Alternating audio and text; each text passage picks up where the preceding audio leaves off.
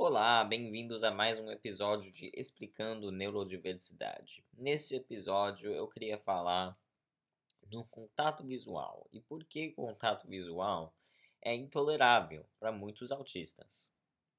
E isso é muito importante para os neurotípicos entenderem, porque muitos autistas, incluindo eu, recebemos muitas críticas por não, não fazer contato visual ao decorrer da nossa vida. As pessoas nunca. As pessoas sempre ficam chateadas, sempre acham que. Ah, que a gente não está prestando atenção, uh, ficam tentando corrigir a gente, ficam tentando fazer a gente olhar nos olhos, mas as pessoas não entendem que o contato visual não deve ser considerado, não devia ser considerado o único indicador de engajamento. E, e os autistas, eles realmente. Não é uma coisa de preferência. Os autistas não conseguem fazer esse contato visual porque é uma, é uma eles têm uma deficiência de, de processamento sensorial e isso causa, causa sobrecarregamento sensorial. O, a, a energia intensa de olhar diretamente nos olhos da outra pessoa causa sobrecarga sensorial. Isso é uma coisa que não a gente não aprende, não tem muita informação por aí. Eu fui diagnosticado aos 16 anos e agora eu estou com 29 anos. Eu não aprendi isso até até os 28 anos, até recentemente. Faz menos de um ano. Aí eu aí começou a fazer muito mais sentido para mim. Ah, por isso que eu não que eu não consigo olhar direito nos olhos e é por isso assim, e aí foi uma jornada também de aceitar e aí falar, ah, mas tudo bem isso, porque o contato visual, gente, não devia ser. Não devia ser o único é, indicador de engajamento, porque tem tantas outras maneiras de mostrar engajamento, é, mas as pessoas parece que não, não reconhecem tanto essas maneiras. Mas eu vou, eu vou falar um pouco o que eu faço assim. É, eu tento é, olhar na direção da pessoa, talvez no rosto dela, mas não especificamente nos olhos. Ou tento olhar na boca, onde, tão, onde as palavras estão saindo mesmo, né? E engraçado que é, as pessoas botam tanta ênfase no contato visual direto nos olhos, mas quando a pessoa tá falando uma coisa para você, faz assim, pelo menos no, no meu sentido, na minha opinião, no sentido literal, faria mais sentido olhar na boca dela, mas cada um por si, né? A sociedade neurotípica é, tem adotado essa, esse contato visual como é, o padrão, né? E aí, se você não faz, você desvia do padrão e aí e aí certas pessoas não gostam, você sofre bullying, etc. Mas é muito é muito é, é muito chato isso. E por isso que a gente tem que é, fazer as pessoas. A gente tem que tentar fazer com que mais pessoas entendam.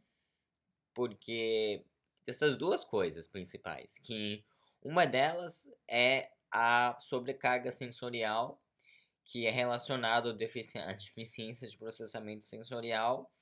E a gente, só por isso mesmo, a gente já não deveria forçar a autista a olhar nos olhos, né? Mas tem também essa outra questão que a gente tem que reconhecer que o contato visual não é a única forma de engajamento.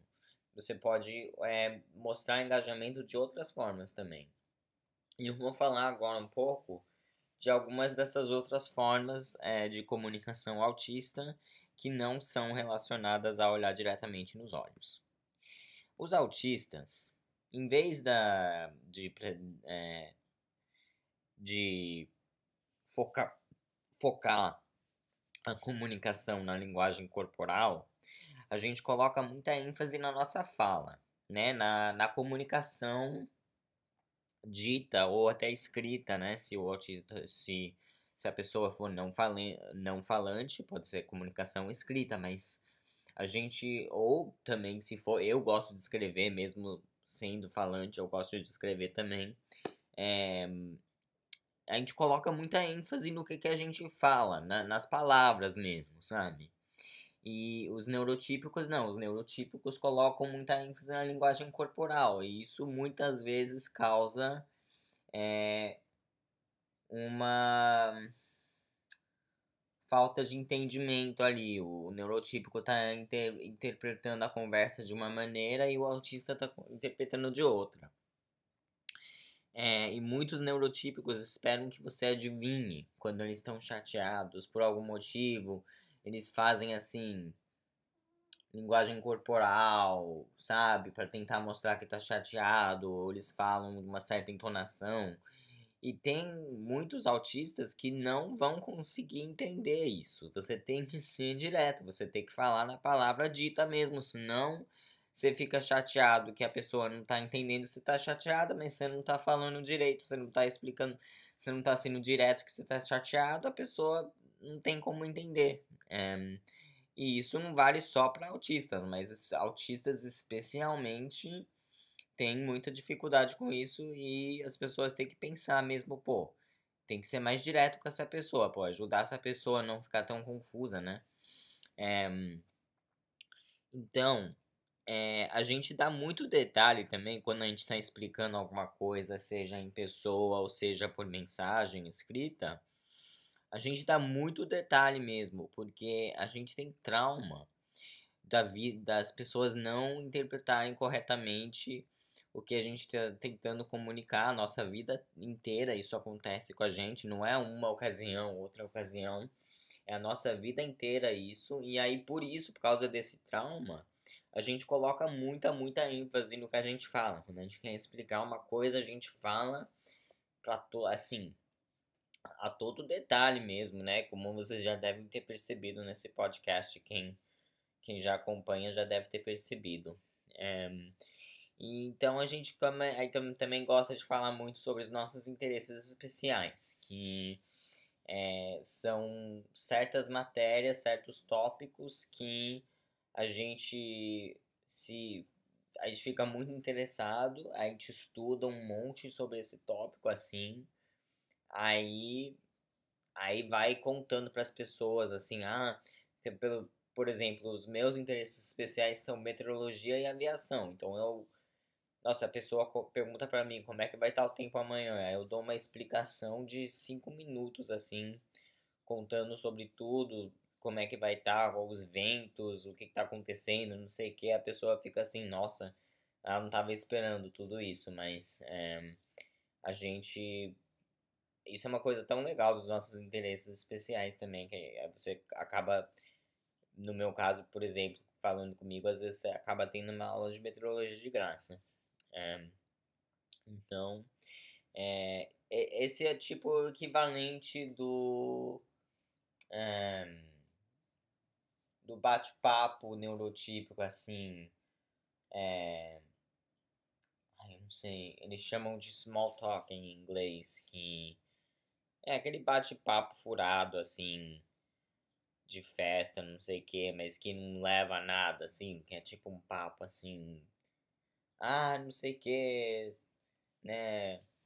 Ah, tá chovendo agora, essa chuva, esse trânsito, não sei o que. É, coisa assim. Que a pessoa faz como uma forma de engajar, assim, mas. Para os autistas isso é muito confuso, porque você não tá. Porque não tem um ponto da conversa, não tem um, um assunto definido, não tem uma coisa. A gente precisa assim. Por isso que aí, às vezes a gente começa a falar um monte dos nossos interesses especiais, que a gente quer uma coisa assim para falar, a gente quer um assunto mesmo, a gente não quer ficar assim, rodando assim, falando de trânsito, não sei o que.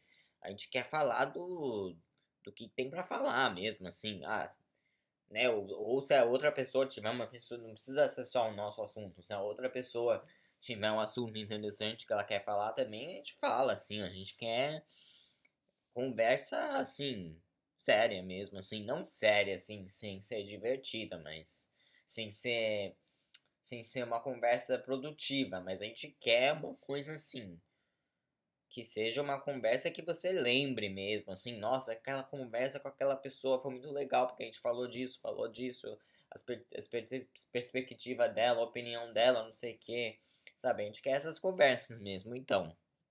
Agora eu já tô me perdendo um pouco aqui, mas é, é isso mesmo que eu queria falar do contato visual, porque que é difícil pra gente, é, outras formas de comunicação que, que deviam ser honradas também. É, e fica, fica nessa, então. É, espero que tenham gostado, tenham gostado e até a próxima.